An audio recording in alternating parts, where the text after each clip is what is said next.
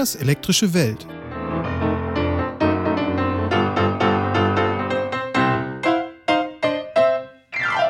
Der Podcast für den durchgeknallten Buster. Moin und herzlich willkommen bei der ersten Folge Fingers Welt Podcast im neuen Jahr. Wir wollen das Jahr einläuten mit einer Dreierfolge. Bei mir ist Sven. Moin. Und ein weiterer Gast, den wir alle schon lange kennen und den ich kennenlernte mit dem Satz, darf ich auf dein Forum verweisen? Sven wird ihn euch jetzt vorstellen. Genau, wir haben heute einen ganz besonderen Gast im virtuellen Studio, ein echtes Multitalent. Er bezwang den 3D-Drucker, wartet immer wieder mit simpel cleveren Lösungen für technische Probleme auf. Er gewöhnte Schrittmotoren das Ruckeln ab und wenn er mal nicht frickelt, verwandelt er ha handelsübliche Abflussrohre in Didgeridoos. Auf dem Bastlertreffen erkennt man ihn an seiner grünen Hose. Vielen ist er aus unseren Reihen als Zabex bekannt. Herzlich willkommen, Dietmar. Hallo, moin zusammen. Finger sagte gerade eben schon, er hat dich kennengelernt, weil du gefragt hast, ob, ob, du auf sein Forum verweisen darfst. Wie lange hat dich eigentlich der Basteltrieb schon befallen? Hm, der hat schon mich als Kind befallen. Ich bin im Industriegebiet aufgewachsen. Nächster Nachbar ist irgendwie 500 Meter weg gewesen und das war ein Bahnhof mit Schweineverladung. Äh, es gab in der Firma dort äh, eine große Werkstatt und da war ich schon als Vierjähriger drin und habe äh, mit dem Hammer auf Eisen rumgehauen. Und äh, das hat eigentlich nie wieder nachgelassen. Die haben dich reingelassen da? Ja, mein Vater war der Chef, die konnten mich nicht rausschmeißen. Sehr gut. Und ja, bin dann über so simple Holzbastelsachen dann irgendwann zu Elektrik und Elektronik gekommen. Da war ich aber auch schon 13, 14. Ähm, mit 15 habe ich meinen ersten Mikrocontroller gesehen einen Z80-Prozessor und bin dann eben auch äh, zu dem ganzen Programmierkrempel gekommen. Das hat mich dann irgendwann gepackt und sowas in der Art mache ich jetzt auch beruflich. Sprich also Maschinen bauen und äh, mit Elektronik rumbasteln. Hast du eigentlich ein Lieblingswerkzeug? Ja, zwei sogar. Das eine, also das, was wirklich mein Lieblingswerkzeug ist, das ist ein ganz dolles Ding, das ist ein Gewindeschneidbit. Tut man vorne einen Akkuschrauber, bohrt erst ein Loch, macht dann Gewinde rein und senkt dann. Nämlich hauptsächlich für Plastikkram, insbesondere was so 3D gedruckt ist, wenn da Gewinde rein muss, ritsch, ratsch, im zweiten Gang mit Vollgas Gewinde rein, Rückwärtsgang wieder raus, ist das fertig. Das finde ich total super. Und das zweite ist ein, ein Schrauber nicht mit Akku, sondern ohne. Da ist so ein steiles Gewinde drin im Kreuzgang und das Ding muss man so ritsch-ratsch reindrücken und dann dreht er sich. Wer es sehen will, kann sich den Film Blues Brothers ansehen. Das Ding benutzen sie in einem Aufzug, um die Verkleidung aufzumachen. Ernsthaft, sowas benutzt du? Ich dachte mal, sowas wäre vollkommen unbrauchbar. Du verblüffst mich. Also, das ist total klasse, am PC rumzuschrauben, weil das Ding ist irgendwie einen halben Meter lang und du kommst ganz tief unten ins Gehäuse rein und kannst da äh, mit einem ordentlichen Magnethalter prima eine Schraube rein und raus machen. Du drückst da dreimal drauf, ist die fest, Drehmoment stimmt auch. Äh, ist total klasse. Ich bin erschüttert, das musst du mir irgendwann mal zeigen. Ich würde mal sagen, die Abendunterhaltung ist gesetzt. Wir gucken uns Blues Brothers an. ja. Alles klar. Bevor wir jetzt richtig einsteigen, kommen wir noch zu unserem üblichen Segment Neues aus der Werkstatt. Was gibt's denn bei dir Neues, Christian? Ich habe ja überlegt, an dieser Stelle einen ganz üblen Wortwitz einzustreuen, dass das Rudergerät in den letzten Zügen liegt, aber den fand ich dann doch zu doof. Aber ich bringe ihn trotzdem, das muss ich einfach machen. Ich bin fast fertig. Ähm, ein ganz entscheidendes Detail der, der WAF, also da kann Dietmar ja vielleicht später auch nochmal was dazu sagen, was das bedeutet. Ich habe ihn sträflich vernachlässigt. Ich habe ja so ein olles grünes Plastikfass verwendet und das passt überhaupt nicht zum Rest. Dann habe ich mir eine tolle Verkleidung einfallen lassen und die war jetzt so komplett unten durch, dass ich sie wieder abbauen musste. Und so lange darf ich das Ding nicht ins Wohnzimmer stellen. Und naja, das ist so ein typisches, das machen wir mal später Problem. Ja, jetzt stehe ich davor und es fällt mir satt und lang vor die Füße.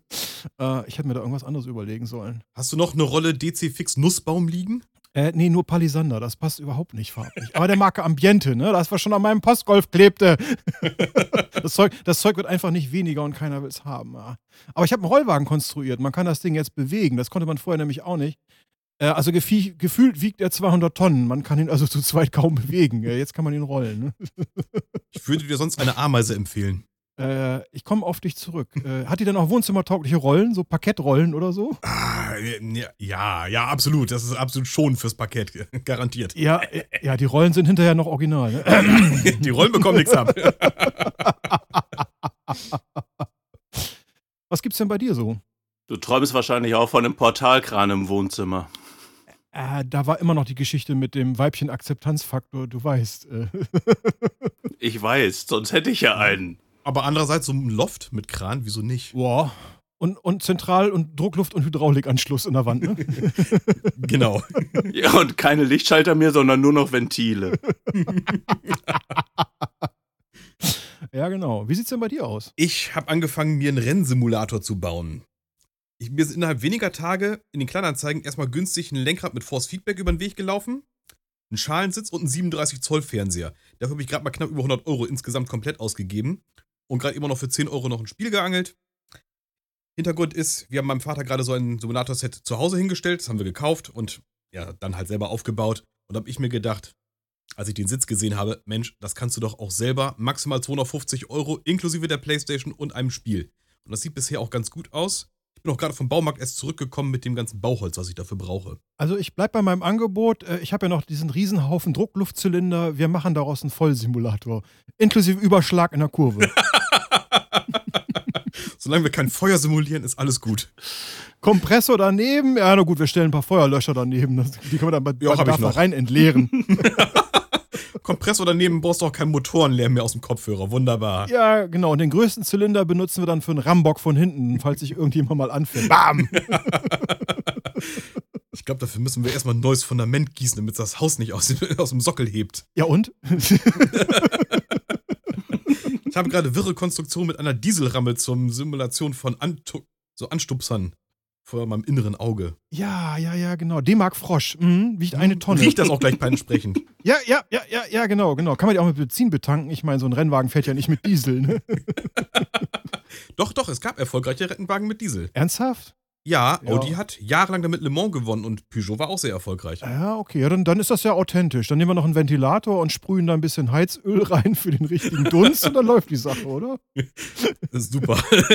Astreine Idee. Der Vollsimulator. Mit erbrechendem Fahrer. oh ja, er liegt röchelnd daneben. Dann hatten wir ja noch so eine Bastelei, die dann zu einer Nicht-Bastelei geworden ist. Mir ist meine Mikrowelle verstorben und ich habe noch nie Geld für eine Mikrowelle ausgegeben. Meine Erstausstattung habe ich von meinen Eltern damals geschenkt bekommen zum Auszug. Und danach, wenn ich mal eine neue brauchte, die gab es immer irgendwie bei Umzügen oder ja, standen so an der Straße. Ausgerechnet an dem Tag keine in den Kleinanzeigen. Also habe ich Christian losgeschickt. Und er kam dann gleich mit zwei Mikrowellen wieder. Dummerweise war die eine nur dreckig und bei der anderen war nur ein Knopf kaputt. Immerhin musste ich ein Loch ins Gehäuse bohren, damit der größere Knopf, ich glaube aus dem Bügeleisen, den ich hier liegen hatte, dann da reinpasste. Ähm, ich war ja so im Flow, ne? Brauchst du noch mehr? Ich habe noch ein paar angeschleppt. ich sehe jetzt auch ständig Mikrowellen am Straßenrand und beim Schrottcontainer. Also äh, die eine ist richtig verrostet, also da hast du dann ordentlich was zu tun. Oh geil. Ich weiß nicht, was da drin warm gemacht wurde, vielleicht Batteriesäure oder so. Also, dass die versifft sind, ja. Aber dass die Pulverbeschichtung weg ist und darunter der Rost, also wahrscheinlich wurde die ein Jahr lang im Aquarium betrieben oder so. Ich weiß es nicht. Für Fischsuppe. Vor Ort zubereitet, perfekt. Äh, ich, ich, es ist ganz schlimm. Ich, ich komme nicht wieder raus aus der Nummer. Ich nehme jetzt alle Mikrowellen mit, die am Straßenrand stehen. Die stapeln sich hier, diese Scheiße. Ich nehme sie nur wahr, ich lasse stehen. ich habe mir gerade den Schalensitz hier unten reingestellt. Der Keller ist voll. Ich muss erstmal wieder Zeug rausschaffen. Na, ich, wir finden noch so ein paar Ecken. oh, oha. Dietmar, was gibt's denn bei dir Neues in der Werkstatt? Ja, ich bastel hauptsächlich noch an meinem 3D-Drucker rum der hat ein Heizbett, das ist jetzt ganz anders geworden als ursprünglich geplant. Und da sind so viele Schichten übereinander, dass oben kaum noch Wärme ankommt. Das Blöde ist, wenn ich jetzt 60 Grad Heizbett haben will, muss ich so auf ein bisschen über 70 Grad stellen. Und um diese Temperatur sauber ablesen zu können, hatte ich die Idee, einen IR-Sensor, so ein GY906 oder so ähnlich heißt so ein Ding, da anzuschrauben. Habe ich auch schön gebaut mit einem Arduino dran und einem 7-Segment-Display. Ja, das funktioniert überhaupt nicht. Der zeigt 34 Grad an bei einem 60 Grad Heizbett. Ähm, das habe ich wieder rausgerissen und jetzt ersetzt durch so ein 15 Euro äh, IR-Thermometer-Pistölchen. Meine Frau war entsetzt, das Ding ist nagelneu und das erste, was ich mache, ist schraubt das komplett auseinander und äh, zerreißt den Griff und äh, braucht ja nur das Eingeweide. Man kriegt leider den Sensor nicht raus. Jetzt muss ich das Ding mit der Platine irgendwie auf meinem Drucker festmachen. Und das Blöde ist, das Display hat einen ungünstigen Winkel.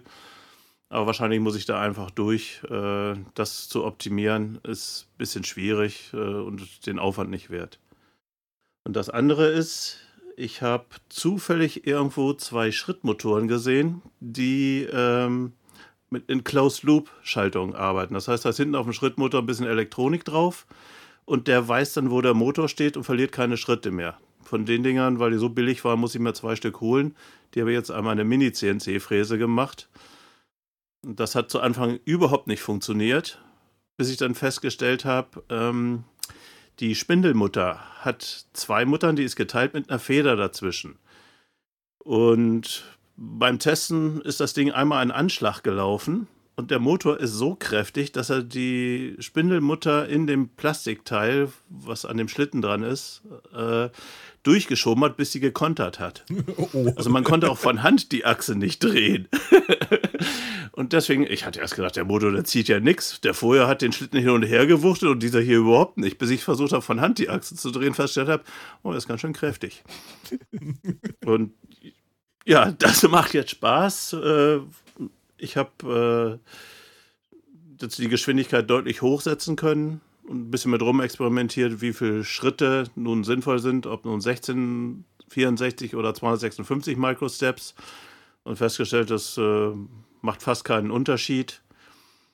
Und die Motoren sind allerdings nicht so leise, wie ich erst dachte. Als ich den nur so in Luft betrieben habe, war der super. Dann habe ich das Ding in die Fräse eingebaut und mit so einem großen Alu-Körper als Resonanzkörper hört man die 6 Kilohertz äh, Regelfrequenz doch ganz schön deutlich. 6 Kilohertz ist echt ein fieser Pfeifton. Oh ja. Braucht man keine Haustiere mehr, die Fräse fiebt von alleine so niedlich, ne? Ja, alles andere geht auch Stiften dabei, ne? ich habe die Motoren gesehen, die sind echt nett. Da ist ein Display hinten dran, wo man parametrieren kann. Das ist schon ziemlich Hightech. Was kostet so ein Teil eigentlich? 22 Euro. Äh, schickst du mir nachher mal einen Link? Ich fange gerade an zu sabbern. du kannst 5 Euro sparen, wenn du dieses farbige OLED-Display nicht haben willst. Du brauchst ja nur eins für alle Motoren. Das heißt, man kriegt wirklich für 17 Euro den Motor äh, mit der Elektronik. Und das ganz simpel gemacht. Die haben einfach einen kleinen Magneten hinten auf die Welle geklatscht, wahrscheinlich mit einem Tropfen Sekundenkleber. Mhm. Ja. Und da drauf so ein äh, Magnetsensor, wahrscheinlich so ein Ding, wie im Handy auch drin sind. Der hat 12 Bit Auflösung, da hast du 4096 Schritte pro Umdrehung. Ja.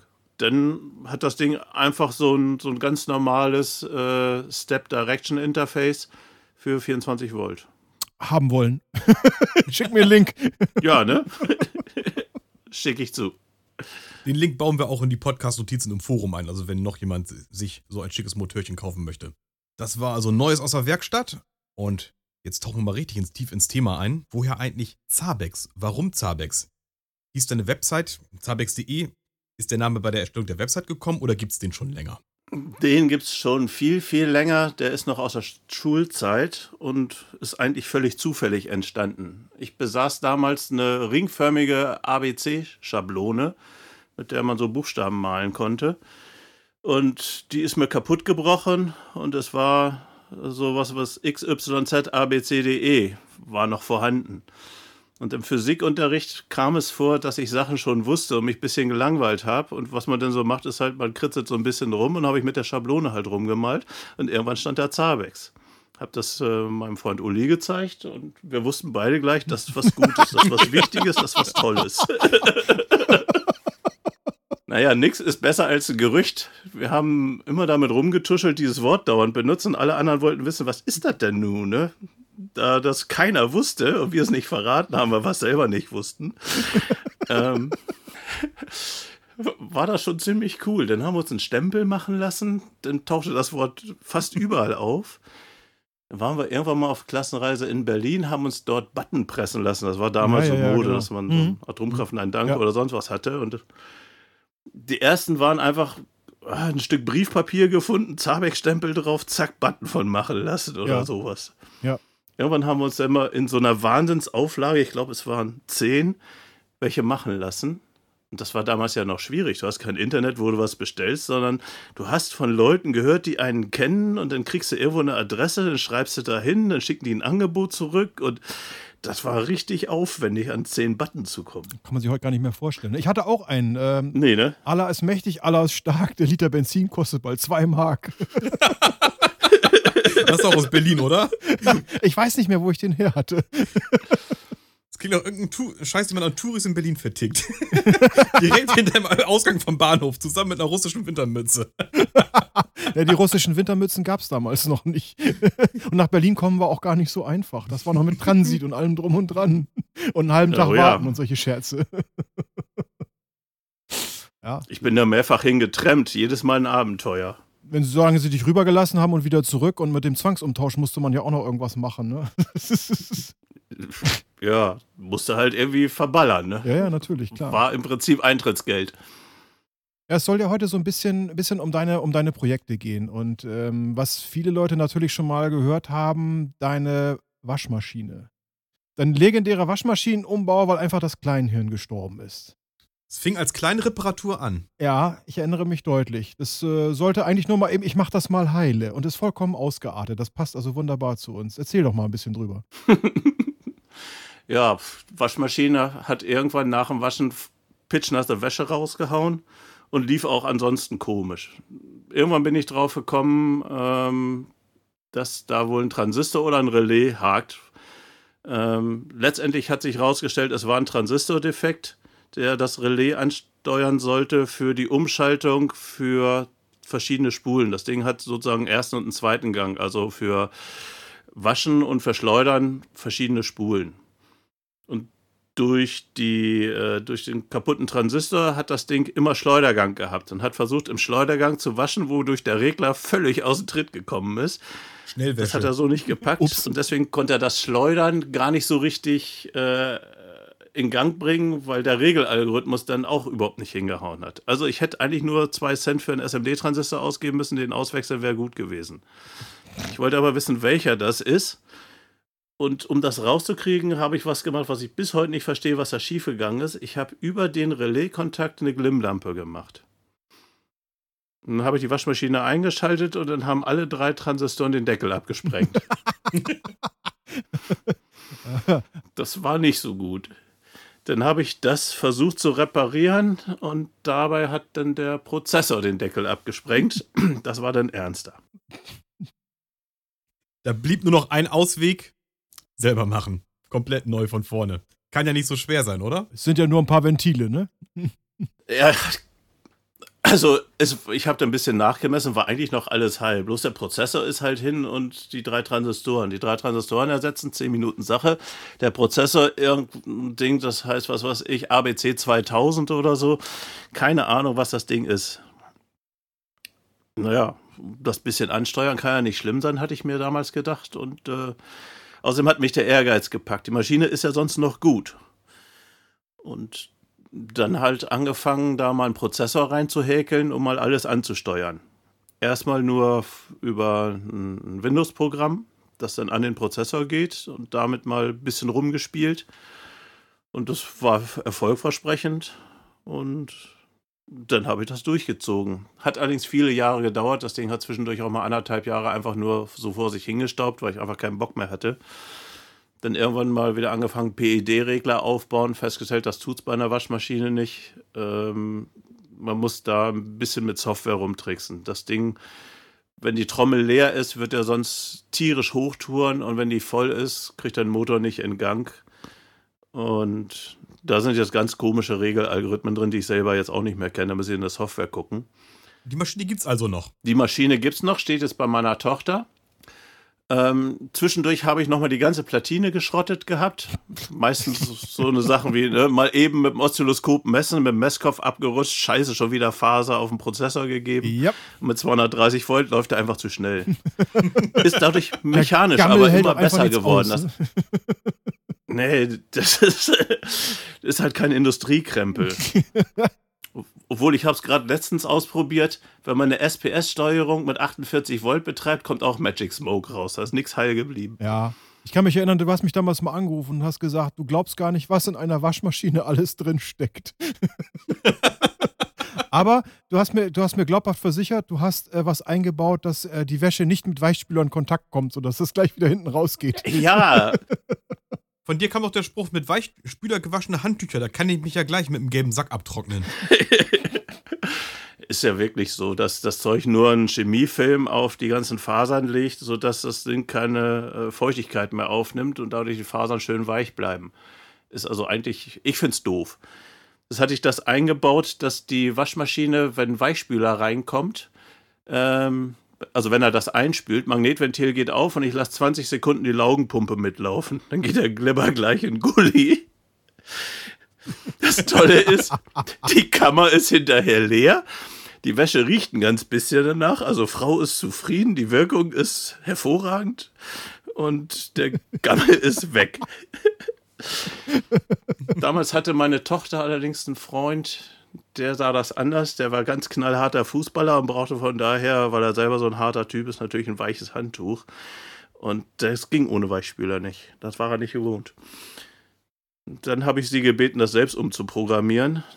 Also das war jetzt nicht übertrieben, weil die ist äh, mathematisch-technische Softwareentwicklerin und hatte gerade das Thema C, das passte.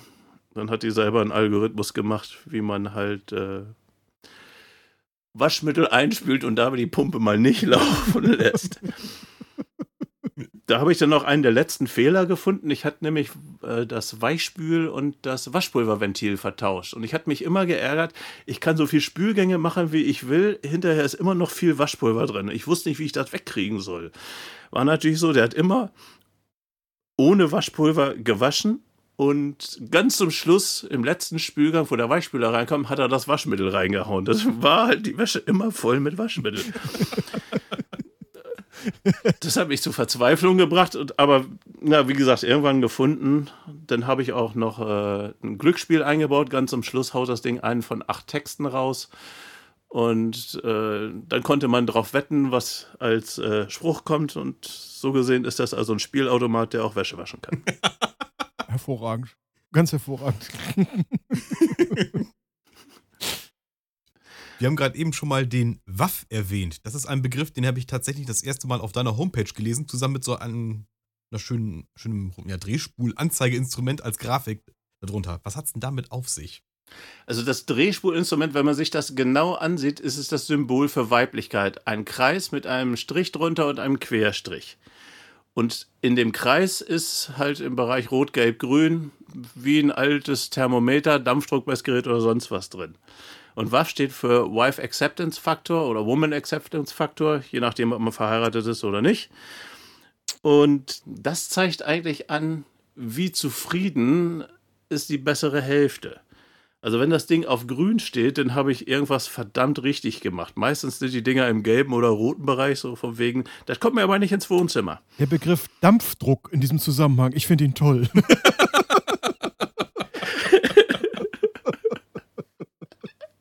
Ja, wenn das in den roten Bereich geht, ist der Kessel kurz vorm Platzen. Da muss man auch. Ja, dann sollte man einen Schritt zurücktreten. ich gerade letztens, ja, ich wollte letztens das Wohnzimmer akustisch aufmotzen, weil ich habe da eine irre Haltzeit drin, weil so wenig drin steht. Und habe dann bei der Firma X-Foam mir ähm, zwei Bassabsorber geholt. Die sind so einen Meter hoch, 50 Zentimeter Kantenlänge, Schaumstoff, grau.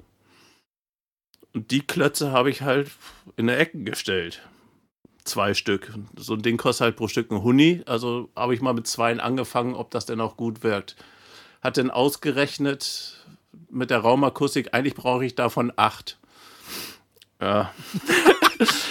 Früher im Proberaum haben wir mal ein altes Sofa reingestellt als Bassfalle. Das hat auch geholfen. Ja, oder Eierpappen. Die Eierpappen bringen gar nichts. nee. Außer Brandlast. Also dies hat unheimlich was gebracht, nämlich Ärger ohne Ende. Die Dinger stehen jetzt wieder im Keller im Karton, sind äh, für billig Geld abzugeben, denn äh, in meinem Wohnzimmer darf ich sie nicht stellen. Das geht gar nicht, habe ich gehört.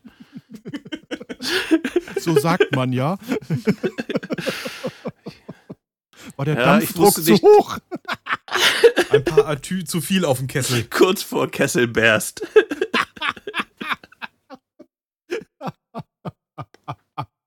Piep. Entschuldigung, ich musste nicht mal im Tod lachen. Wir setzen unsere Sendung fort, sobald sich Christian wieder aufgesammelt hat. Ich werde was frickeln dazu. Ich werde was frickeln, was Piep macht. So, alles wieder im Lot. Wir können das nächste Thema angehen. Eine Bastelei, die mich nachhaltig beeindruckt hat, aufgrund ihrer Simplizität, ist dein Wassermelder. Als ich den gesehen habe, habe ich mir gedacht, warum ist da noch nie jemand vorher drauf gekommen? Ich habe ihn nachgebaut. Es hat wahrscheinlich nie einer geglaubt, dass das über Jahre stabil funktioniert. Tut's aber. Ich kann Ihnen ja kurz erklären, es ist ein Mikroschalter, der, wenn er gedrückt ist, nicht leitend ist. Und wenn er losgelassen wird, einen Kontakt schließt. Daran angeschlossen eine ordentlich laute Hupe. Kann man wunderbar machen aus einem alten Rauchmelder. Da den Testkontakt nehmen, äh, Mikroswitch dran machen und dann stellt man den einfach auf den Zuckerwürfel, der auf dem Boden liegt. Der Zuckerwürfel ist so stabil, dass er den Taster eindrückt. Und wenn da nur ein Tropfen Wasser dran kommt, dann zerfließt der Zucker und es fiebt wie blöde. Das ist eine absolut genial simple Idee. Vielleicht haben Leute Angst vor Ameisen oder so, aber wir können euch mit Sicherheit sagen, Ameisen gehen nicht an Zucker, die gehen an Leberwurst. Ja, und Leberwurstwürfel sind sehr selten. ähm, ich habe das Ding ja nachgebaut mit einem entscheidenden Konstruktionsfehler. Das Gehäuse für diesen den Oberbau war zu leicht und der, beziehungsweise der Mikroschalter zu stark. Ich musste also immer ein Gewicht draufstellen. Und die Pumpe, die das überwachen sollte, hat ausgerechnet in die andere Richtung genässt. Also der Zuckerwürfel ist trocken geblieben, dafür wird der Rest geflutet. das lag also überhaupt nicht an deiner Idee. Die war weiterhin gut. Nur die Ausführung war total scheiße, aber das lag ja an mir. Also ich habe noch einen zweiten, der prüft bei mir die Kellerfenster, ob da irgendwie Feuchtigkeit eindringt, weil ich bin schon einmal abgesoffen und das möchte ich diesmal frühzeitig wissen, wenn das der Fall ist. Äh, es läuft einfach über die Kellerwand und hangelt sich an der Decke lang. Ich hatte einen ganz tollen Effekt. Ähm, sämtliche Gefäße auf meiner Werkbank waren nass und der Boden war trocken. Das hat einfach das war ziemlich ungeil. Von der, von der Decke getroffen statt an der, ja, sämtliche Motoren im Arsch, ne? Freust du dich natürlich. Ja. Ganze Lager, mhm. alles mhm. verrostet. Sämtliche Schäferboxen standen bis zum Rand voll Wasser. Super. Mhm.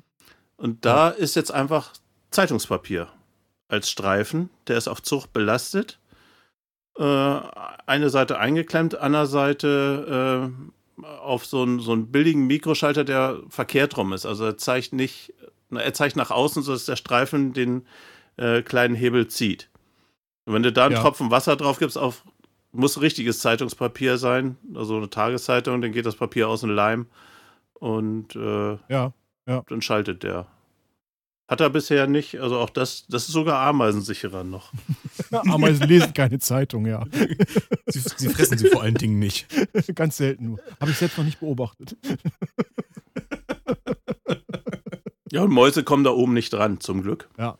ja. Die fressen auch keine Zeitung. Ich fand ja auch ganz hervorragend diese Idee, ähm, ähm, Grünzeug zu schneiden mit Cutterklingen und äh, den Resten von Festplatten. Also das, ähm, ähm, du hattest das ja mal auf dem Treffen vorgeführt, fand ich auch sehr, sehr, sehr beeindruckend. Ähm, bist du eigentlich heile geblieben dabei? Ja, alle Finger noch dran und das Ding wird momentan noch benutzt. Wir haben vor dem Haus so einen ewig langen Vorgarten von 1,30 Meter und da gibt es eine Buchsbaumhecke, die den halben Weg ausmacht. Und für die 60, 70 Zentimeter Hecke holst du natürlich keine Heckenschere. So, du nimmst das Ding in der Hand, Satz Batterien rein, zwei Minuten da drüber bügeln, wie mit einem groben Handschuh und dann ist das weg. Das geht hervorragend. Muss man danach mit dem Magnet einmal das Beet abgehen, um die weggeflogenen Cutterklingen aufzusammeln? Also die halten erstaunlich viel aus, die Dinge. Ich habe schon mal hier und da wegge weggeknackt, das gebe ich zu. Äh, insbesondere wenn man zu schnell eintaucht, dass sie dann seitlich wegbiegen. Aber wenn man schön ähm, in Schneidrichtung sich der Hecke nähert, dann passiert da gar nichts. Wenden wir uns mal der Küche zu.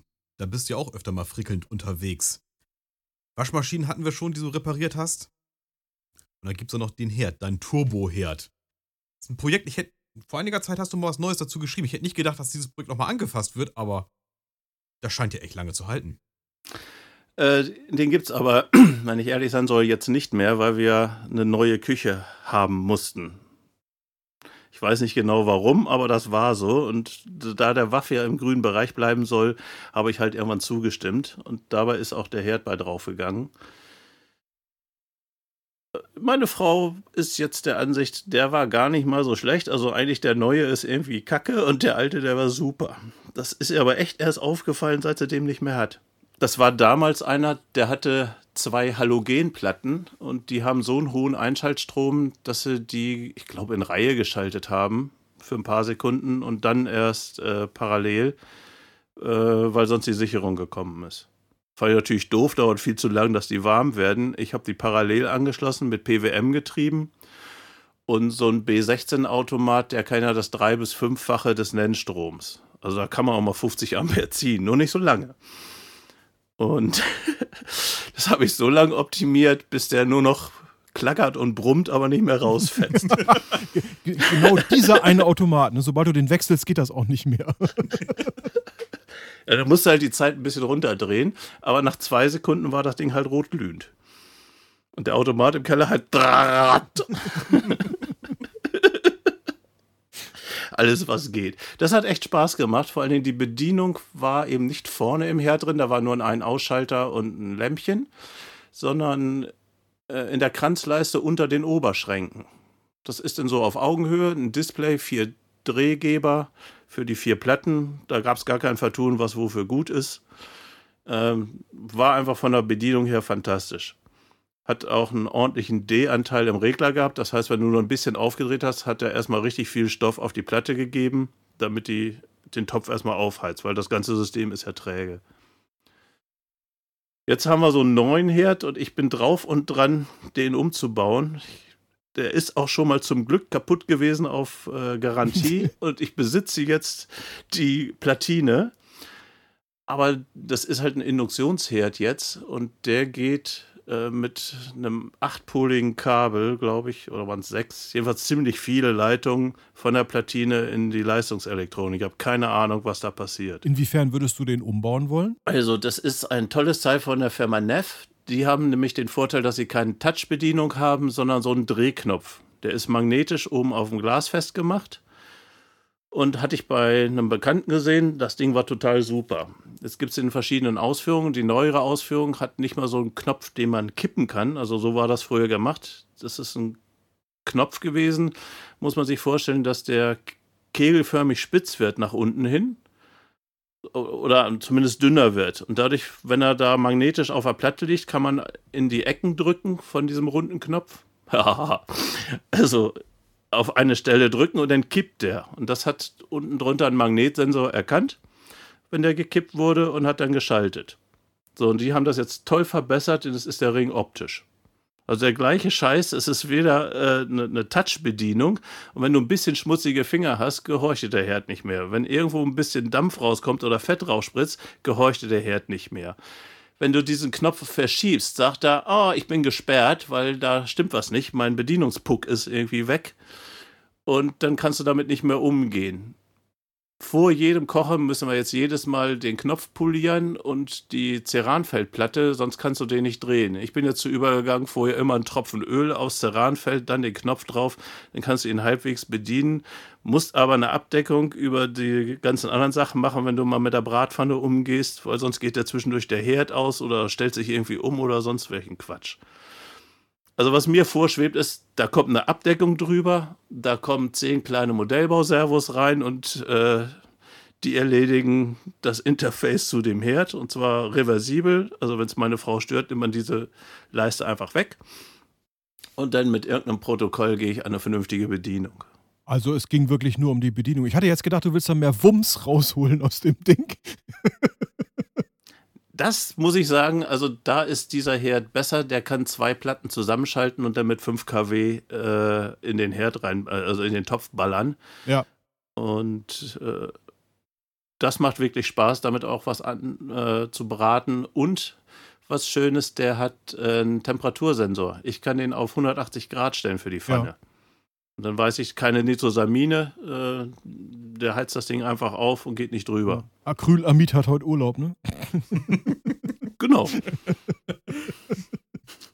Aber wenn es dann doch angebrannt ist, kommt es in Müll. Und dein Mülleimer in der Küche, den fand ich auch klasse. Der fährt von selber rein und raus. Und das mit einer irren Geschwindigkeit und das ohne den Müll überall zu verteilen. Das sieht also nicht aus wie beim Grünstreifen neben McDonalds. Erzähl doch mal ein bisschen was dazu. War eine ganz simple Sache. Ähm, drin ist ein Schrittmotor und wirklich nur so ein kleiner 1 Ampere Pololo-Treiber für ein paar Euro.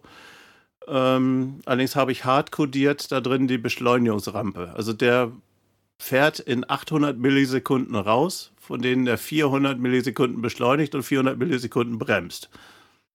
Und der kann einen 10 Liter Eimer rausfetzen.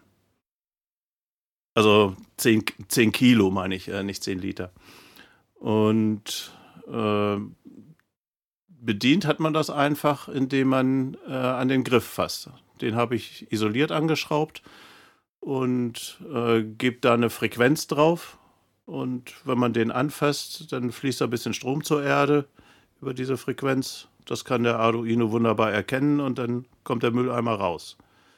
Ist ganz primitiv gemacht. Äh, der hat nicht wirklich viel mehr Kraft. Also wenn man Besuch hat und jemand steht so vor dem Mülleimer, legt die Hände aus Versehen an den Griff, der wird halt ein bisschen geschubst, der Motor setzt wie blöde über und beim wieder reinfahren setzt er wieder über und dann passt das wieder. Also keine Endschalter, nix.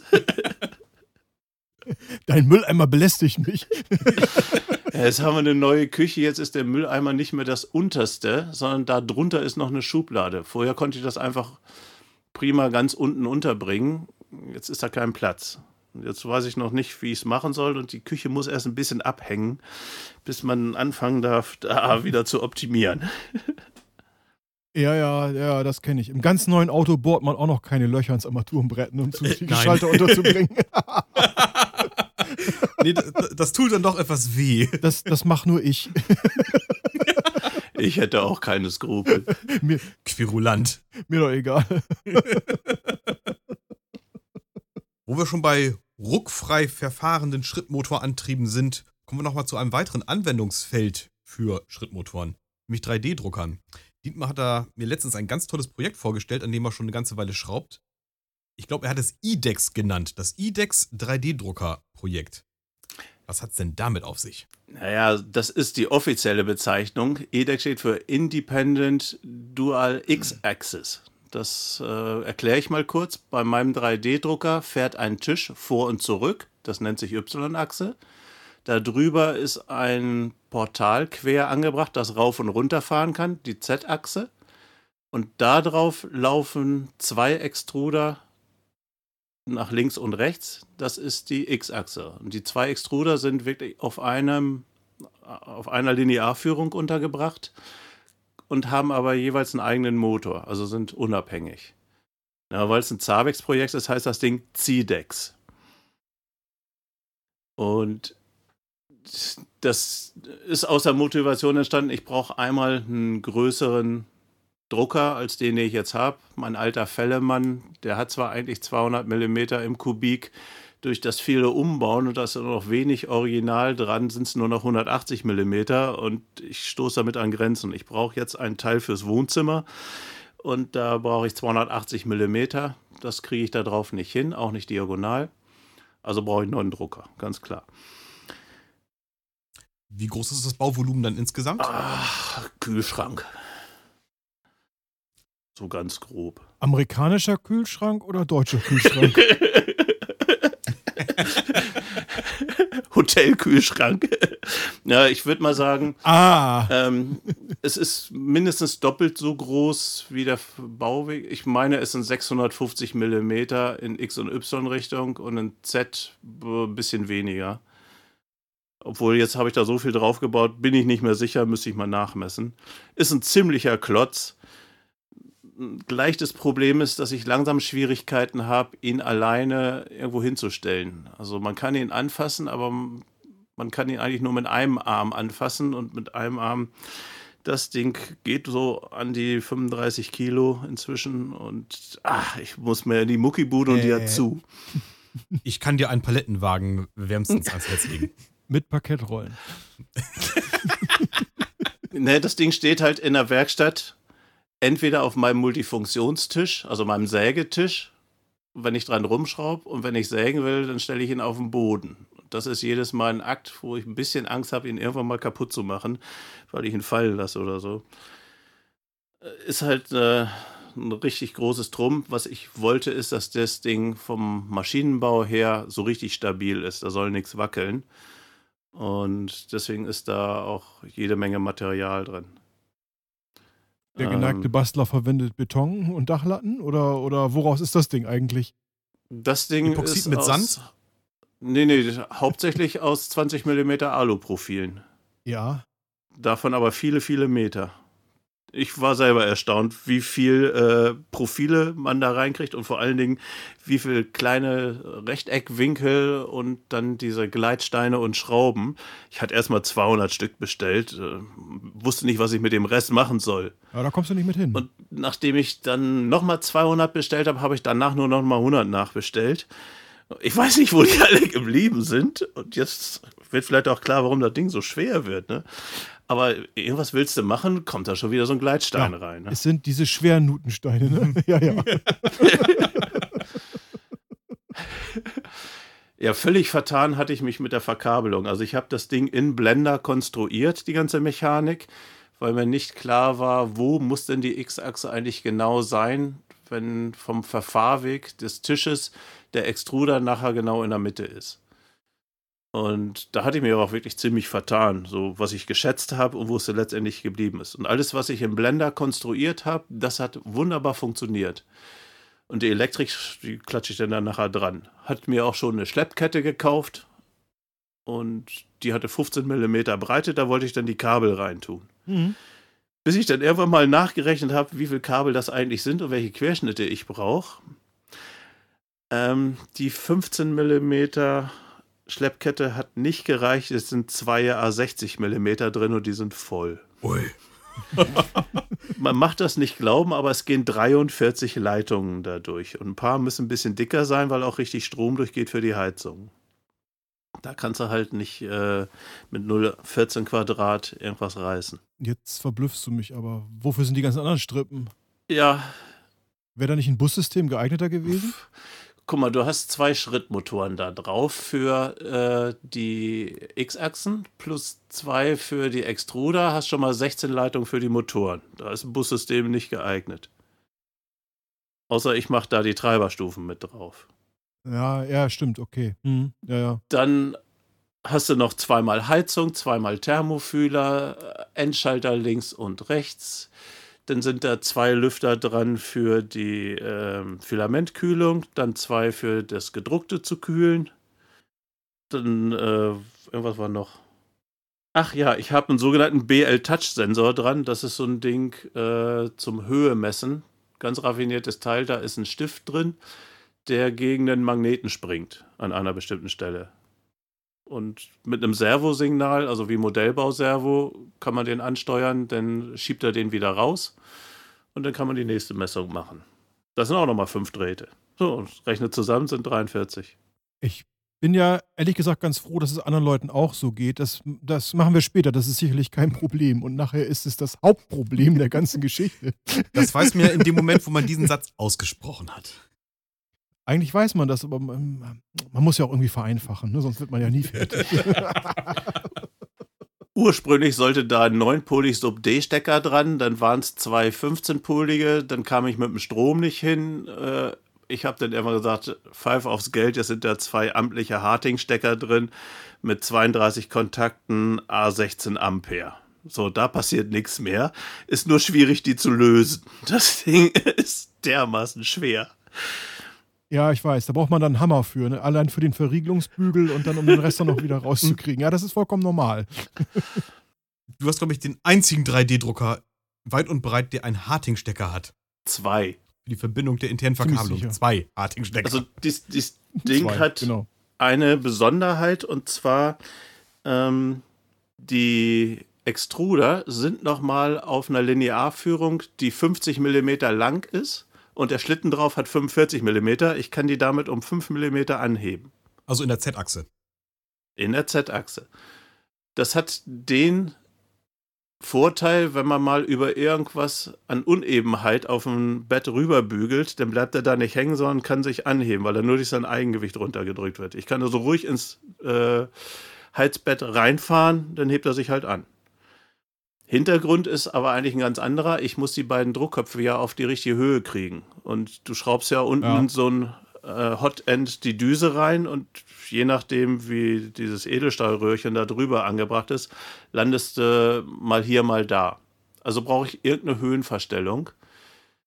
Und ich habe es jetzt einfach mit dieser Linearführung gemacht und oben äh, gibt es eine Schraube. Das ist einfach eine M3-Schraube, die äh, die Tiefe begrenzt. Und da kann man einen langen Imbusschlüssel reinchecken und wirklich Hundertstel für Hundertstel Millimeter das Ding rauf und runter fahren. Ähm, Mache ich mit dem alten Papiertrick. Also der erste Extruder wird eben so lange runtergefahren, bis er auf einem Papier kratzt. Und der zweite dann eben auch. Und dann sind die wirklich auf ein Hundertstel, oder sagen wir mal zwei, drei Hundertstel, sind die dann genau. Das geht sehr gut. Das heißt, der Drucker selber ist jetzt schon im, im, normalen Betrieb, also du benutzt ihn oder schraubst du noch quasi? Oder geht das ineinander über? Ja, wie gesagt, er ist jetzt noch in der Werkstatt, denn ich habe jetzt schon dreimal die Verkabelung zu und wieder aufgemacht. Äh, ich bin immer noch am Verbessern. Ich weiß nicht, ob das jemals aufhört. Also ich habe schon viel in der Werkstatt gedruckt, aber der soll letztendlich in mein Arbeitszimmer und den alten Fellemann ersetzen, der dann mal sehen, wo er hingeht.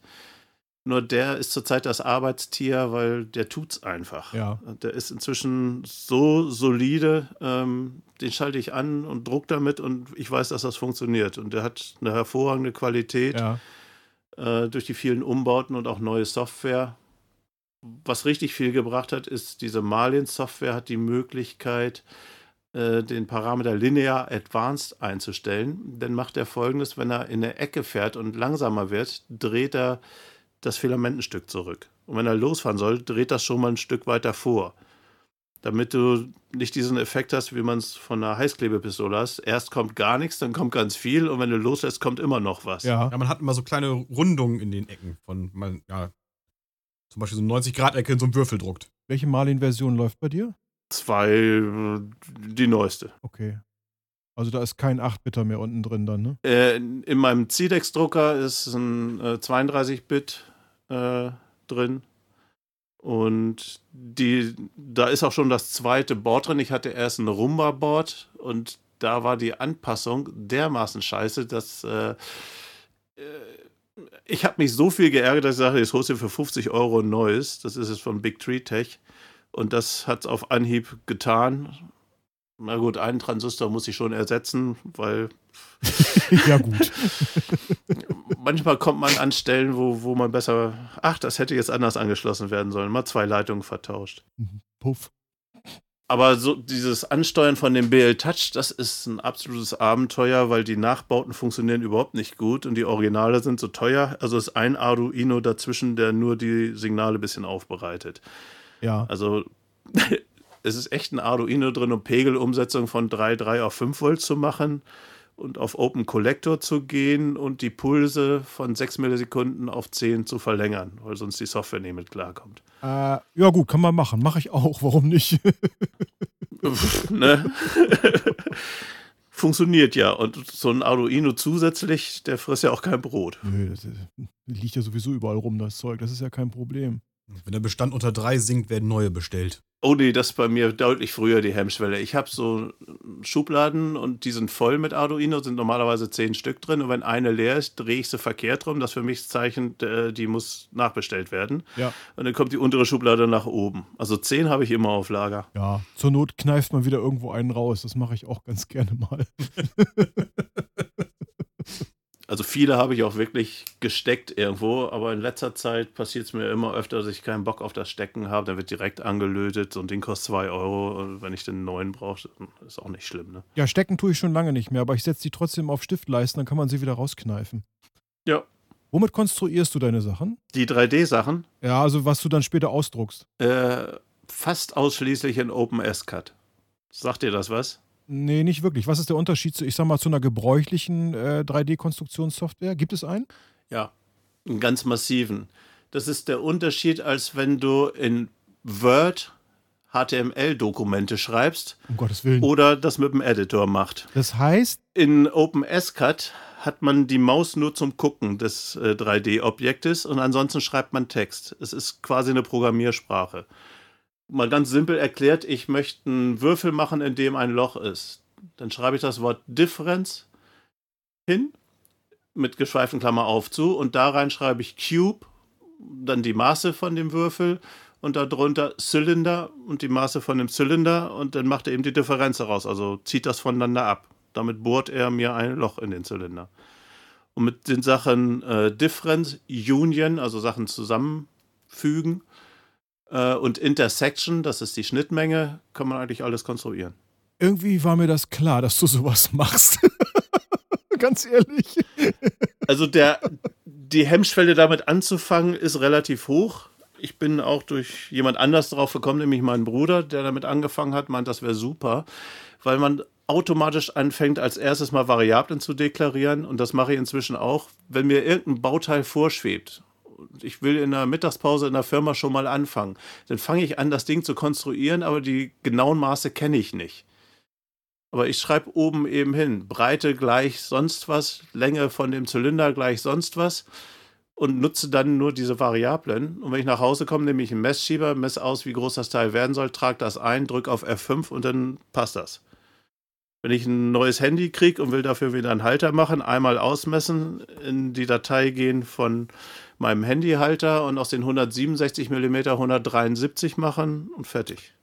Es stellt sich für einen Außenstehenden, also wenn der uns jetzt so zuhört, was ja hoffentlich viele Leute tun, ähm, ganz ernsthaft die Frage, ähm, bist du uns allen weit voraus oder ist das einfach nur total irre? ich habe, also angefangen habe ich mit Tinkercad. Das kann ich jedem Anfänger empfehlen, ist eine Online-Software. Funktioniert eigentlich genau so, nur dass man es da grafisch macht. Ja. Und irgendwann ärgert man sich total rum, wenn man da drei Sachen zusammengeklatscht hat und will jetzt was an dem dazwischen irgendwie ändern. Da nochmal dran zu kommen, geht fast nicht. Ich habe es in Blender versucht, wo es ein Riesenproblem ist, wenn du irgendwo ein Loch reingebohrt hast und willst das jetzt anders haben habe ich noch keine Möglichkeit gefunden, da wieder dran zu kommen. Vielleicht habe ich mich dazu doof angestellt, aber ich habe dann irgendwann festgestellt, diese Denke, einfach etwas aus den primitiven Zylinder, äh, Kubus und Kugel zu bauen, das ist total super. Ein paar Sachen muss man da lernen. Es gibt tolle Bibliotheken dazu, um zum Beispiel Gewinde oder Zahnräder zu machen. Ne, du machst ein Zahnräder, sagst, du willst ein Modul von 1,5 haben. Das wäre jetzt meine Frage gewesen, genau. Und das soll 43 Zähne haben und dann hast du so ein Ding. Also immer dieses das aus, aus Primitiven zusammenzusetzen, ist bei allen Programmen eigentlich so. Ich habe mir mit viel Mühe äh, FreeCut beigebracht. Ich hatte auch einen guten, einen guten Lehrer, muss ich sagen, weil sonst hätte ich mich wahrscheinlich längst erschossen oder die Scheiße aus dem Fenster rausgeworfen. Ähm, auch da hast du halt verschiedene Erweiterungen für, für Gewinde, Zahnräder, äh, Zahnstangen oder was auch immer du haben willst. Aber die Vorgehensweise ist natürlich eine ganz andere. Und man tut sich mitunter dann sehr, sehr schwer hinterher, wie man die Sachen skalieren will, ähm, das nochmal zu ändern. Wenn man da gewisse Abhängigkeiten nicht beachtet, hat man absolut verloren. Also ich werde mir OpenSCAD auf jeden Fall mal anschauen und ich bei Bedarf mit Fragen löchern. Kein Problem. Also das ist so, zu Anfang steht man davor und warum kann ich das mit der Maus jetzt nicht ein Stück rüberschieben? Nee, du benutzt den Befehl Translate. Und ähm, ich kann dir nur empfehlen, arbeite früh mit dem Befehl Color. Mach deine ganzen Sachen bunt ähm, was ich dir schicken könnte, ist ein AHK-Skript. Ich weiß nicht, sagt der AHK was, die Software, die äh, Tastaturkürzel macht? Überhaupt nicht. Anhängerkupplung? Nein, keine Ahnung. nee, das heißt Auto-Hotkey. Äh, damit kannst du sagen, wenn ich auf Shift F1 drücke, soll er mir Hello World schreiben. Ja. Und was ich gemacht habe, wenn ich Alt, achso, und das kannst du auch sagen, aber nur in OpenSCAD. Ne, ich habe es zum Beispiel für Outlook, äh, wenn ich Ctrl M drücke, dann schreibt er mit freundlichen Grüßen Dietmar Schröder. Gut. Aber nur in Outlook. In OpenSCAD macht er das nicht. Ähm, und da habe ich mir für die Standardbefehle äh, einfach Kürzel gemacht. Und deswegen kann ich jetzt sehr, sehr schnell konstruieren, weil um das Wort different zu schreiben, das ist einfach Alt-D, für einen Kubus ist ein Q und für einen Zylinder ein C, dann steht das da eben noch die Maße eingetragen und fertig ist das Teil. Ich glaube, wenn man das dann jemand anderem zeigt, dann geht man als absoluter Nerd durch. Ich glaube, ich muss das ausprobieren. Ja, komm, das erste Mal mit FreeCut, du machst da irgendwas und musst jetzt immer mehr Constraints machen, bis das Ding irgendwie so tut. Und ich habe damals versucht, einen Hebel zu machen, der sollte aussehen wie so ein Arm. Also es wird erst gerade und dann unter 30 Grad geht es ein Stück weiter und ist vorne und hinten abgerundet und hat da ein Loch drin. Habe ich nicht hingekriegt, ist mir die Software jedes Mal abgestürzt. Ja. Hat er keine Solution für gefunden. FreeCut hat unglaublich viele Fehler, aber sie werden, sie werden langsam besser. Ich meine, ich habe mir abgeschminkt, dass sie irgendwann mal bei Version 1 landen, 1.0. Äh, das wird wahrscheinlich erst im Jahre 2100 irgendwas passieren. Man merkt von Version zu Version drastisch, dass sie unglaublich viele Fehler beseitigt haben und man tut äh, wirklich gut dran, die jeweils aktuellste zu benutzen. Und die, was problematisch ist, deswegen steht das bei jedem FreeCut-Tutorial am Anfang, ich benutze Version XY. Wenn das nicht deine ist, guck dir das Tutorial nicht an, du verzweifelst einfach nur. Ja, ich habe es letztens benutzt. Ich äh, liebäugel damit, mir eine sogenannte Maslow-Fräse zu bauen. Hat ihr das, sagt ihr das irgendwas? Nee. Mir sagt das was. Das ist die, das ist die CNC-Fräse, die an zwei Ketten läuft und mit Ziegelsteinen beschwert ist. Ach, das Ding. Wo die Fräse auf. Das ist eine Fräse, ja, die, Ja, die, die, ja. lehnt, glaube ich, 10 oder 20 Grad lehnt das, das, die Arbeitsfläche nach hinten. Und die Fräse, Fräse ist eine Oberfräse, die sie mit Ziegelsteinen beschwert dagegen drückt und über Ketten, zwei Ketten Ja, gesteuert ja, wird, die links oben, in, rechts Ja. oben in den Ecken an Motoren hängen. Total Ja, klasse, das den Ding. Ausdruck kannte ich nicht. Hm? Mir fehlt der Platz für sowas. Ja, ich bin am überlegen, ob die Garage nicht 10 cm schmaler werden dürfte. Ich würde das Ding senkrecht an der Wand hängen und runterholen, wenn ich sie brauche und auseinanderklappen, dieses Gestell. Das muss irgendwie hinhauen. Ähm, die haben da eine Besonderheit drin. Innen ist so ein Kranz, äh, auf dem so eine Laufkatze läuft, oder zwei genauer gesagt, damit die Ketten virtuell genau in der Mitte des Fräsers ankommen. Tun die natürlich nicht, weil da ist ja die Oberfräse. Und dieser Ring ist nicht zu kriegen. Ich habe aber Lösungen gesehen, die haben das einfach durch ein Stabwerk ersetzt. Und jetzt wollte ich rauskriegen, wie muss ein Stabwerk denn äh, beschaffen sein, damit man das hinkriegt. Dann habe ich mir FreeCut genommen, weil der hat ja einen äh, Resolver, der das lösen kann und wollte damit so rumspielen. Habe es letztlich auch gefunden, allerdings ohne FreeCut, weil ich irgendwann mal äh, die Erleuchtung hatte, wie man sowas macht. Nämlich einfach, es ist ein Parallelogramm. Und wenn du dir vorstellst, du baust ein Parallelogramm, hast in allen vier Ecken ein Kugellager, dann könntest du auch noch eine Stange genau in der Mitte machen, die parallel zu den, sagen wir mal, die nach oben und unten gehen, gehen. Dann hast du drei Stangen, die sich nach links und rechts bewegen können. Wenn ich das jetzt unter 45 Grad auf die äh, Oberfräsenscheibe mache, dann kann ich die, ist die mittlere sozusagen äh, das Ding, was den Radius ausmachen würde und die kann ich weglassen. Das heißt, ich brauche bloß zwei Stangen, die haben, sagen wir mal, zweimal, R- eine lange Stange, die hat zweimal R, zwei kurze, die haben einmal R und die schraube ich an, ein paar Kugellager rein, dann habe ich das ähm, und brauche nicht versuchen, an diesen Ring zu kommen. Ich bin natürlich ein Freund von Schrittmotoren. Ich würde versuchen, statt Getriebemotoren mit irgendeinem so Pulsgeber dran, amtliche Nehmer 34 Schrittmotoren da dran zu klatschen. Da die auch ein bisschen Geschwindigkeit haben kann. Nachteil ist, du musst dann immer irgendwie referenzieren. Da weiß ich noch nicht genau, wie das gehen soll. Hätte ich alles noch hier liegen. Du bringst mich schon wieder auf komische Ideen hier. Und kein Platz. Verdammt. ja, also der Platz ist wirklich so eine Sache. Und das Zweite ist, ich weiß nicht, was ich damit machen will. Ich habe hauptsächlich Bock, sie zu bauen. Das ist doch völlig egal, was man damit machen will, oder? Ich meine, das spielt überhaupt keine Rolle. Du kannst komplette Sperrholzplatten damit äh, bearbeiten. Von daher, da wird sich schon was ergeben. Bau Boote, Kanus oder so. ja, ich habe überlegt, ich brauche ja dann kein, Mülleimer, bau Mülleimer. ich brauche keine Kreissäge mehr. Ne? Also du sagst einfach Ja. im Abstand von einem Meter, zweimal mit dem Fräser durchgehen, hast das Ding auf einen Meter abgelenkt. Ja, läuft, oder? Ja, dauert eine Stunde, ist aber egal. Ich muss ja nicht dabei sein. Nö, äh, fang an, ich baue es nach. Das Leben ist zu kurz für diese ganzen Projekte. Das wird so nichts. Das stimmt. Gibt es eigentlich irgendwas, was du bevorzugt 3D druckst und insbesondere mit dem neuen Druck halt 3D drucken willst? Also bei mir ist das so, es vergeht eigentlich kaum ein Tag, wo der Drucker nicht irgendwas druckt. Von daher, die Bandbreite ist groß. Vieles sind wirklich äh, kleine mechanische Helferlein, die man für irgendwas braucht. Also, ja, doch, was ich häufig drucke, sind Einkaufswagenchips. Hauptsächlich immer, wenn ich ein Filament ausprobiere, wird erstmal ein Satz Chips gedruckt, mal sehen, wie die denn so werden.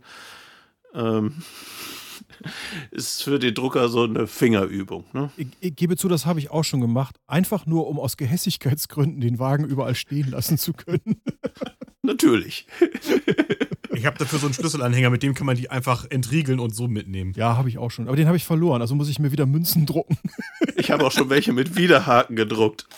Die haben so eine kleine Nase drin, die federnd ist. Also in der Mitte kommt einfach eine Schräge hoch. Die kannst du in die Schublade reintun, dann gehen die rein in den Kasten und kommen auch schlecht Ja. wieder raus.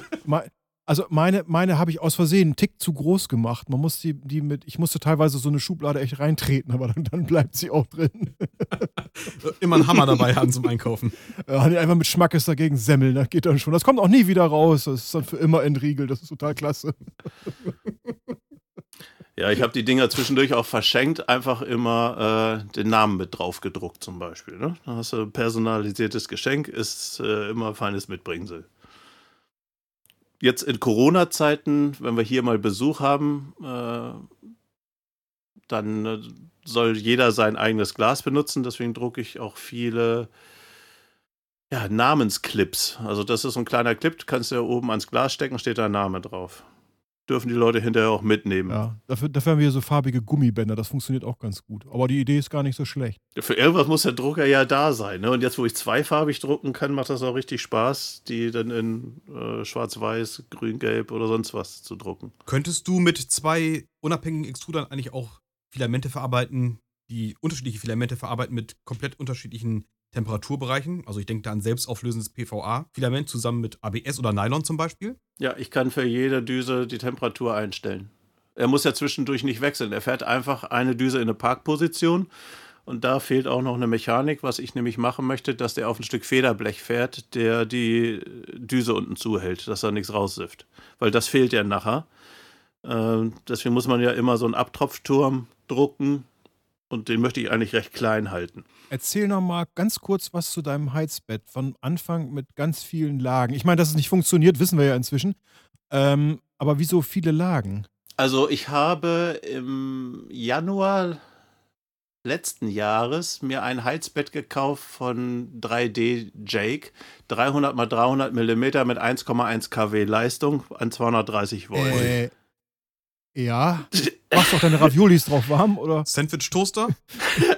Ich wollte halt auf das Ding nicht warten, ne? Ja, genau. So, das Ding ist dann aber äh, lieferbar gewesen, aber nicht gekommen. Auf Nachfrage, nee, wir warten noch auf eine Lieferung, dauert noch. Sind alle Woche. geschmolzen. Dann dauerte es noch einen Monat und ich glaube, im August habe ich einfach gesagt, ich glaube nicht, dass es das gibt. Momentan ist es halt gerade nicht lieferbar. Kostet auch irgendwie 200 Euro oder sowas, also war ein richtig teures Teil, war mir aber egal, ich fand das geil. Ich habe mir jetzt für 9,80 Euro eine Folie geholt aus China. Die ist so eine Silikonfolie mit äh, Selbstklebeschicht. Die habe ich auf eine Aluplatte geklatscht. Hat nur 750 Watt, äh, ist aber trotzdem sehr schnell warm. Und ja, die kommt halt auf eine Aluplatte von 3 mm. Die Aluplatte wird aber krumm. Ja. Also ist da drauf nochmal eine 4 mm Borosilikatplatte. Da drauf ist ein äh, Magnetfolie, äh, ist es nicht. Das ist so eine Platte, die ist auch selbstklebend. Da sind lauter kleine Neodym-Magnete eingelassen. Und da drauf ist dann ein Federstahlblech, sodass ich das vom Heizbett einfach abnehmen kann und durch ein zweites ersetzen. Blöderweise habe ich bei der Firma das nicht gefunden, dass man dieses, äh, diese Federstahlplatte nochmal kriegt. Ähm, man kann das nur komplett kaufen für ein Schweinegeld. Ich brauche die Magneten nicht nochmal, ich brauche mehr von den Stahlplatten. Ja, und darauf ist dann noch so eine Bildtackfolie, weil ich das für eine gute Idee hielt. Inzwischen bin ich da nicht mehr so überzeugt von. Ich habe die schon gleich zu Anfang kaputt gekriegt. Also Bildtack funktioniert ja gut, aber man kriegt das Zeug nicht wieder von runter. Ja, mir ist es auch passiert, dass ich einen kleinen Würfel gedruckt habe, was auch zum Einstellen des Druckers immer ist. Das ist so ein 20 x 20 x 20 Millimeter Würfel, wo XYZ draufsteht. Wunderbar zum Kalibrieren kann man unheimlich viele Fehler dran sehen und der klebte jetzt auf dem Bildtaktzeug. Auch nachdem es kalt war, auch nachdem ich es hin und her gebogen habe. Und was dann geholfen hat, ist irgendwann die Wasserpumpenzange nehmen und das Ding runterzureißen. Da habe ich das Bildtag mit abgerissen. Ist ein Loch drin. Ich habe dafür ein großes Fleischermesser neben dem Drucker. Das geht ziemlich gut. Also, was ich empfehlen kann, wenn du es runterkriegen willst, ein, ein, trockener Schlag mit dem Hammer hilft unheimlich. Ja. Und das zweite ist, äh, das Gefrierfach hilft. Okay. Also, wenn man das Ding abnehmen kann, äh, ins Gefrierfach tun. Mit Heißkleber, wenn man Heißkleber irgendwo abmachen will, Kältespray oder halt, wenn das Teil insgesamt, wenn es nicht das Armaturenbrett ist vom Auto, in den Gefrierschrank packst, da rein. Genau, ich habe mir letztens eine Dose gedruckt für äh, Geschirrspülmittel. War so ein 10-Stunden-Druck. Und nach 10 Stunden auf dem Heizbett war das irgendwie ein Teil geworden. Und da habe ich dann auch eben Platte abmachen, eben ins Eisfach, halbe Stunde später, knack, ist das Ding ab. Witzig. Vor ein paar Tagen habe ich einen Dosierlöffel für Waschpulver gedruckt. Den hatte ich vorher gedruckt und der steckte immer in der Tüte und das fand ich jetzt doof, ja. weil man ganz unten nicht rankommt. Jetzt hat diese Kiste unten einen Boden, der hat einen 30 mm Radius zur Wand ja. hin. Und jetzt kommt man da mit dem Löffel gut rein und äh, hat das nicht in der Ecke hängen. Kann dein neuer Drucker eigentlich besonders schnell drucken? Ich denke so an, auch an Düsendurchmesser jenseits der üblichen 0,4 mm, wo du schon beschrieben hast, der steht aus richtig dickem Aluprofil und ist schon ziemlich schwer, dann müsste doch eigentlich was gehen, oder? Habe ich noch nicht probiert. Ähm, es ist auch nicht ganz so geworden, wie ich das dachte, dass man den einfach wechseln kann. Die ursprüngliche Idee war, ich kann den einfach nach oben rausziehen und ziehe ihn aus dieser Linearführung raus, dieser ganz kurzen. Also den Extruder. Ja, im Prinzip den Extruder und da ist ziemlich viel dran mit den kleinen Lüftern und so weiter. Hab dann meinen Harting-Stecker und kann das Ding dann einfach mal wechseln. Nachdem wir einmal die Kugeln von dem äh, kleinen Schlitten oh, ja. durch die Werkstatt gepurzelt sind, weiß ich, dass das nicht so einfach geht. Oh ja. man muss also da oben drüber so eine Plastikschiene machen, auf die man drauf fährt und dann höllisch aufpassen, wenn man das Ding abnimmt, dass diese Schiene da nicht rausfällt. Und ich weiß inzwischen, ja. am besten ja. ist, man lässt das. Ich habe ja neulich eine hübsche Reportage gesehen, da ging es um 3D-Druck von Häusern. Das funktioniert auch erstaunlich gut. Nur die Wände sehen natürlich aus, auch aus wie aus einem 3D-Druck. Also das ist so eine, so eine Wulst, die da aufgetragen wird. Und äh, du brauchst dann hinterher noch 10 cm Putz, damit die Wand glatt wird. Fand ich nicht so überzeugend. Oh, super. Ich würde Gipskarton davor schrauben. Äh, kannst du nicht. Das ist also halt so, das ist, die, die Oberfläche ist dermaßen, ja, durch diese, durch diese, diese Würste, die das Ding da rausdrückt aus Beton, ist es halt so eine, wie soll ich sagen, so eine wurstige Oberfläche. Also da kriegst du nichts Gerades dran, das geht nicht. Montagekleber. Ja. Schicke Schicht Montagekleber. Oh ja, genau. Einfach voll jauchen, das könnte gehen. Ja. Da kannst du aber gleich glatt ziehen und dann Tapete auf den Montagekleber. Ja, warum ziehen die keine Glättkelle hinterher, ne? Ich weiß es nicht. Wir kommen langsam zum Schluss des Podcasts und da bleibt mir noch eine Frage zu stellen. Was hast denn du zuletzt 3D gedruckt? Zuletzt habe ich eine Halterung für die Gläser in meiner Brille gedruckt. Mir ist Montag meine Brille in der Firma runtergefallen. Das Gestell ist dabei kaputt gegangen. Da fehlt jetzt halt so zwei Zentimeter. Und die Gläser sind zum Glück heile geblieben. Da aber das Ersatzgestell äh, so leicht nicht lieferbar war, also die waren halt nicht auf Lager und auch nicht im Großlager und der Hersteller, da ging nur der Anrufbeantworter dran. Da sagte mein Optiker, das äh, dauert ein bisschen. Und ohne Brille ist halt irgendwie kacke. Meine Ersatzbrille ist so alt, dass ich damit nicht mehr richtig gucken kann. Ich habe dann Homeoffice gemacht und habe vor einem 75 Zoll Monitor gesessen, das konnte ich dann lesen. Ähm, ja, und daran dann eben konstruiert äh, so eine kleine äh, Halterung, die ich dann ausgedruckt habe, in heiß Wasser getan und an die Brille angeformt habe. Und damit äh, bin ich jetzt die ganze Woche rumgerannt. Inzwischen ist das Ding wieder, wie es soll. Das zwischendurch sah sehr abenteuerlich aus. Ich fand ja noch viel abenteuerlicher deine Erstreparatur mit Isolierband. Das sah so ein bisschen aus, als wenn Horst Tappert seine Tränensäcke verstecken will indem er schwarzes Isolierband drüber macht. Ja, das war die Zwei-Minuten-Lösung, nachdem ich die Gläser wiedergefunden hatte, ohne drauf zu treten, war mir klar, so kommst du nicht nach Hause. Ne? Also als Blindfisch kannst du nicht Auto fahren. Ich brauchte irgendeine Lösung und alles, was da war, war Choroplast. Hat geholfen, aber ich hatte da überhaupt kein Vertrauen zu. Und wenn die Gläser rausfallen, dann, ob die es nochmal überleben, ich weiß nicht. Aber die Brille ist wieder ganz. Ja. Du bist offensichtlich heile nach Hause gekommen und damit kommen wir heute auch zum Schluss. Alles weitere findet ihr wie immer unter fingers-welt.de. Bleibt gesund und wir hören uns wieder. Jo. Bis zum nächsten Mal und viel Spaß beim Basteln. Bis zum nächsten Mal. Bleibt negativ.